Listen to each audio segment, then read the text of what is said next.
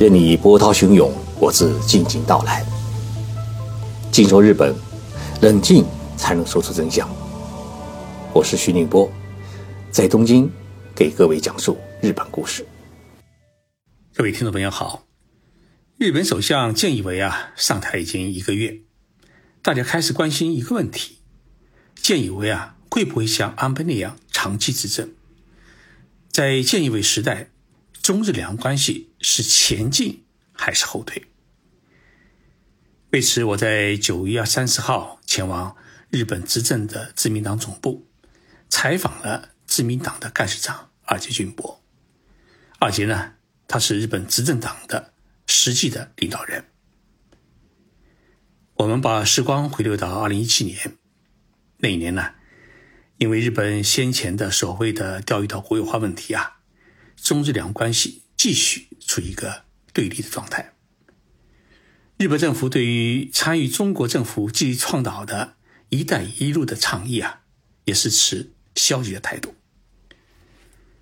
如何改善中日关系，寻找到两国关系正负能量的切换点，这也成了日本执政的自民党干事长二俊博他一直在思考的问题。当年的五月，首届“一带一路”国际高峰论坛呢，将在北京举行。二阶俊博啊，认为这是一个很好的改善两国关系的契机。于是呢，他做出了一个大胆的决定，就是作为日本的执政党，在政府不能发挥作用的情况之下，由执政党来发挥独特的作用。当二阶决定前往北京参会的意向与安倍首相商量的时候啊。安倍首相犹豫了片刻，他最终同意了二阶先生的决定，并且让自己的助手、首相秘书官金井上载啊，代表首相官邸也随团同行。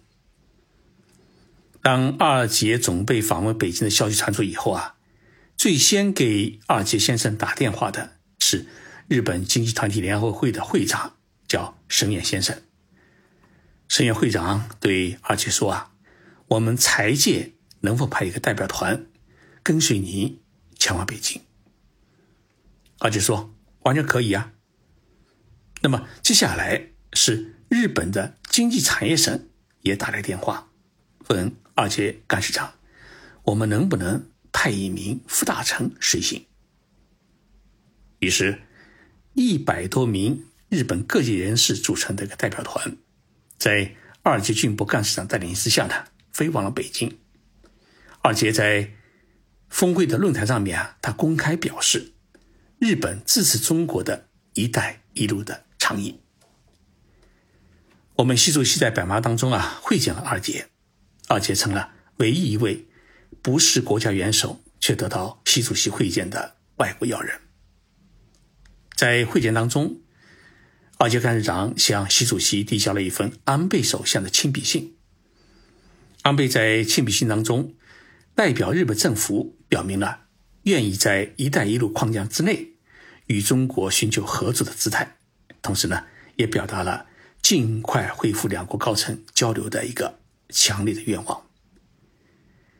当年的十一月，正在北京出席 APEC 首脑峰会的习主席与安倍举行了正式会谈，决定恢复两国的高层互访。当我们在电视上面看到会场正面终于摆上了两国国旗的时候，许多人是露出了欣慰的笑脸。二零一八年五月，中国总理相隔八年踏上了日本的土地。从这个故事当中，我们可以看出，二阶俊博啊，他不仅致力于改善中日关系，而且是一位可以影响日本政治和外交的政治家。今年已经八十一岁的二阶俊博，他出生在和歌山县。一千三百多年前，日本的高僧空海到大唐首都长安参学佛法、研修密宗，回到日本以后呢，在和歌山县的高野山开创了一个唐密道场，使得高野山成了日本最大的佛国秘境，也是世界著名的文化遗产。为此呢，二杰先生啊，他一向是以自己作为合格山人感到一种无限的自豪。二杰的父亲呢是一位县议员，日本的县呢相当于我们中国的省，而他的母亲呢是当地第一位的女医生。二杰先生从中央大学法学部毕业以后呢，担任了建设大臣远藤三郎的秘书。远藤去世以后呢，他回到了和歌山县，当选为县议员。一九八三年，二杰当选为日本众议院议员。他尊田中角荣前首相为政治导师，热衷于中日的交流事业。到今年啊，他已经当了整整三十七年的国会议员。论资格，比安倍晋三和菅义伟还要久远。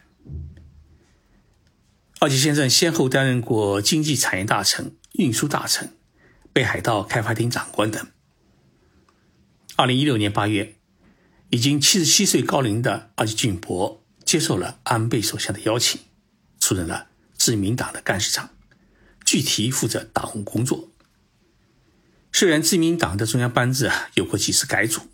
但是，二季俊博呢，每次都被留任，成为了自民党历史上面任期最长的一位干事长。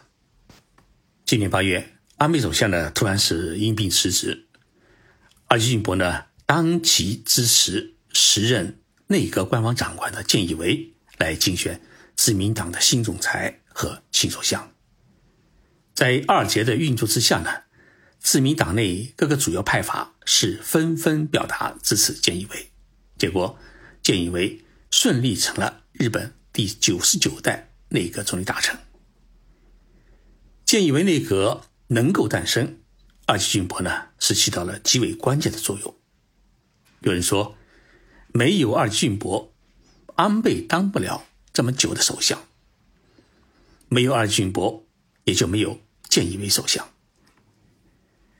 在新政权里面继续担任自民党干事长的二季俊博，在日本的政坛有着举足轻重的特殊地位。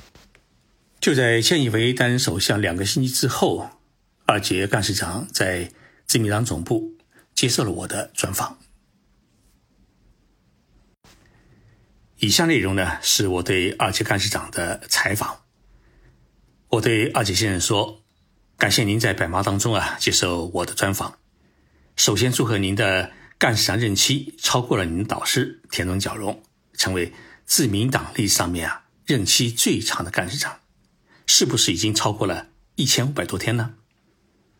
二杰先生回答说：“谢谢您，是啊，确实是任期最长的。”他笑着说：“当然，这不是我自己争来的。”我问二杰先生：“在安倍首相时代，你已经担任了四年的干事长。”我觉得，在您的领导下，这四年是自民党最为安定的四年。而且先生回答说：“以往啊，每天在干事长办公室的隔壁的房间里面啊，总有二三十名的议员排队找干事长反映各种问题。但是在我当干事长的这几年啊，没有出现这样的情况。现在在隔壁的房间里面。”就没有一名议员在等待，很安静。党内安定了，首相呢就好当一些。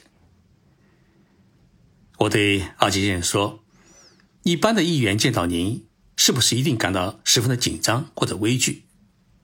阿杰先生回答说：“我并没有那么可怕，但是呢，确实感觉到有一些议员啊见到我很紧张。”我问阿杰先生。有人称呼您是菅义伟内阁诞生的总导演，您当初为何会选择菅义伟，自他出任日本的新首相？二杰先生回答说：“没有比他更合适的人。早在二零一八年，我在与菅义伟的一次媒体的对谈当中，我就说过，菅义伟是一位能够当首相的政治家。他担任。”安倍内阁的官方长官，我担任党的干事长。这几年来，我们之间的合作是相当的密切。他是一位非常有能力的实干家。今年六月以来，安倍首相的健康出现了问题，我和建义为呢是多次聚会互动，讨论过安倍之后的党总裁和新首相的人选问题。就在安倍首相宣布辞职的第二天晚上，我和他再次见面，正式向他表明了二阶派议员全力支持建义为竞选的态度。我想这一态度啊，坚定了他参加竞选的决心。我又问二吉先生，在您的印象当中，建义为首相是一位怎样的政治家？他回答说。建以为是一位农民的儿子，很诚实，他不会撒谎，做人做事很直率，也很认真，也很平民。我想他是属于中国人民喜欢的那一类政治家。我又问二吉先生，有些人认为啊，建义为只是一位过渡性首相，也许到明年十月啊他会下台。您认为建义为是一位能够长期执政的首相吗？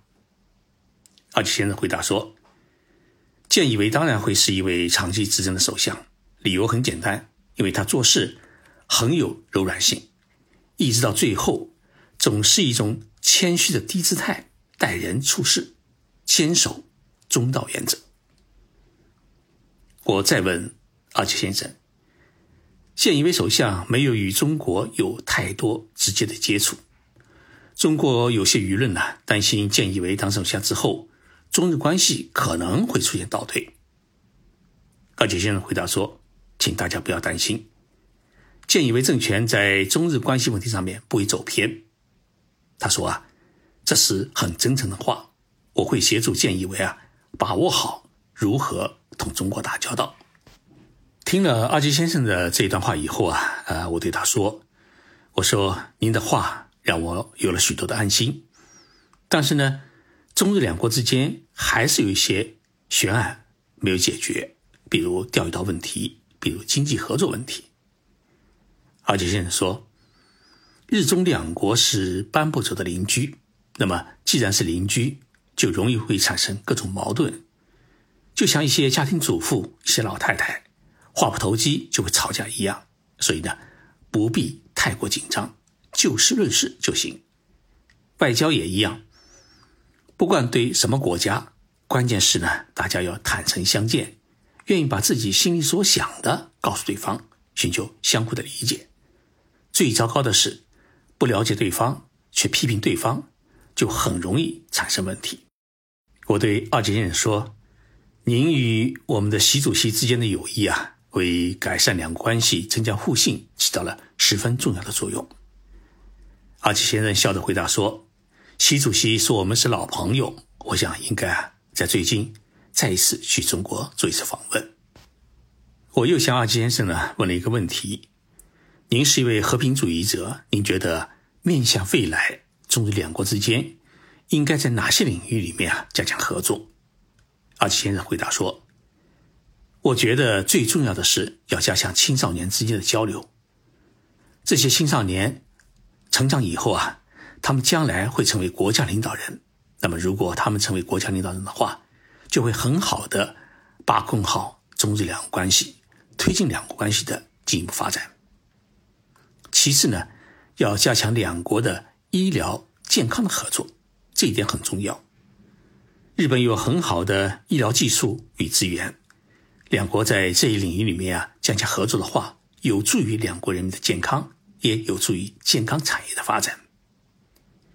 而杰先生说：“我是一个医生家的儿子，小时候啊，父母亲经常对我说：‘您长大以后啊，能不能去当医生？’当时呢，有一种憧憬，就是很想成为能够治愈高中恋人疾病的医生。当然，这是一句笑话。医生救死扶伤固然十分重要，但是呢，我现在当政治家也一样重要。”我可以治愈一些日本的社会病、政治病，让日本呢更健康。我对二七先生说：“您作为日本执政党的领导人，在您的心里面啊，日本的未来应该是怎么样的？”二七先生说：“首先，日本绝对不能成为一个给别国添麻烦的国家。日本应该成为世界的一员，发挥自己的独特的作用。这一目标呢，我们现在已经实现，今后也要朝着这个方向哈继续努力下去。简单的说，日本要与各国友好相处，共同发展。采访结束以后，我遇到了自民党的代理干事长林干雄先生，他坐下来，哎，跟我聊起了二阶干事长的故事。他说啊，二阶是一位很不善于介绍自己的人。自民党的干事长是一个什么样的职位呢？就好比一家公司的社长，而党总裁，也就是建议为首相，是会长。所以，对于自民党的管理运营，干事长。既有责任又有权利，所以呢，日本就形成了首相管政府、干事长管党的党政一体化的体制。林干雄先生还告诉我，田中角荣前首相是二杰的政治导师，田中曾经当过几次自民党的干事长，也因此创下了自民党内担任干事长时间最长的记录，长达是。一千四百九十七天，但在今年的九月八号，二杰超过了田中，这种空前的记录呢，现在还在继续当中，正在创造日本政治史上的一大奇迹。但是呢，二杰自己并没有沾沾自喜，在他担任干事长期间，有过三次大选，他领导的自民党呢，三次都获得了大胜。那么这份功绩的最大意义。不仅维护了自民党内的空前团结，也维护了日本政治的长期稳定。二阶呢，他不仅善于管党，而且善于开展二阶外交。二阶外交的根本是构建人间关系和信赖关系。譬如，他与习主席的关系，从二零一五年三月在博鳌亚洲论坛上面第一次见面，到当年五月，二阶俊博带领三千名日本人访问北京。在人民大会堂接受习主席的会见。二零一七年又前往北京呢，出席了一带一路的国际高峰论坛，前后五次与习主席呢见面会谈。这是日本政坛上仅有的政治家。这种人间关系与信任关系的建立，为改善日中两国关系、恢复高层互访，做出了极为重要的贡献。林干雄先生啊，还告诉我。二阶干事长呢，曾经和他谈起过对习主席的印象。他说啊，习主席是一位强有力的领导人，虽然看上去很威严，但是见面以后呢，总是十分的友善和亲切，手很厚实、温暖和有力，是一位值得信赖的人。所以林干雄先生告诉我一句话，在处理对中国的关系问题上面，二阶干事长有着相当的主导权。二阶先生在采访结束之后呢，送了一本书给我，是日本著名政治作家生田实先生写的《二阶俊博干事长论》。书当中呢，收录了二阶先生在二零一七年在北京的中央党校发表的一次演讲的讲稿，其中呢有这么几句话，我感觉到特别的感人。二阶先生在演讲当中说。国家与国家的关系，说到底就是人与人之间的关系。如果没有由衷的信赖关系，要想一起发展是无法想象的。假如我们常常在想，为了这个人我该做点什么，或者说听了这个人的话，我应该去流点什么汗，这样处处为对方着想的人，哪怕只有一位，那么对于对方国家的印象就会产生根本的改变。所以，我每年都会向中国派出一批日本年轻的国会议员。日本与中国的下一代领导人能够坐在一起促膝交谈，哪怕意见不同，哪怕一起吵架，不这样交流的话呢，真正意义上的相互信赖关系就不可能形成。毛泽东主席曾经这样教导我们：人有时候啊，因为意见的不同也会吵架。回到东海的形势，大家看了也知道，两个国家是谁也搬不走的邻居。如果大家都抱着谁也不服输的心态，那么什么事情都会陷入僵局。所以啊，不管遇到什么问题，日中两国之间绝对不能中断交流，必须拥有随时都可以沟通的关系。而且先生呢，最后他发出呼吁，他说：“肩负着中国未来的中央党校的各位，无论如何呢，请来日本访问，请与日本的年轻的政治家们开展交流，我由衷的恭候大家的到来。”日本的政治家能够到中央党校安排做次讲演，这很难。二吉先生的这一番非复之言，是他一生致力于中日友好交流事业的一种政治期许，也是对于中日两国年轻一代政治家的一种厚望寄托。谢谢大家收听这一期的节目。有关这一期节目的文字稿，请参阅我的微信公众号。公众号的名称与我们节目的名称一样，都叫“静说日本”。每天早上六点三十分，我都会有关于日本的文章发表，每一篇呢都是我自己写的，欢迎大家关注。我们下期节目再见。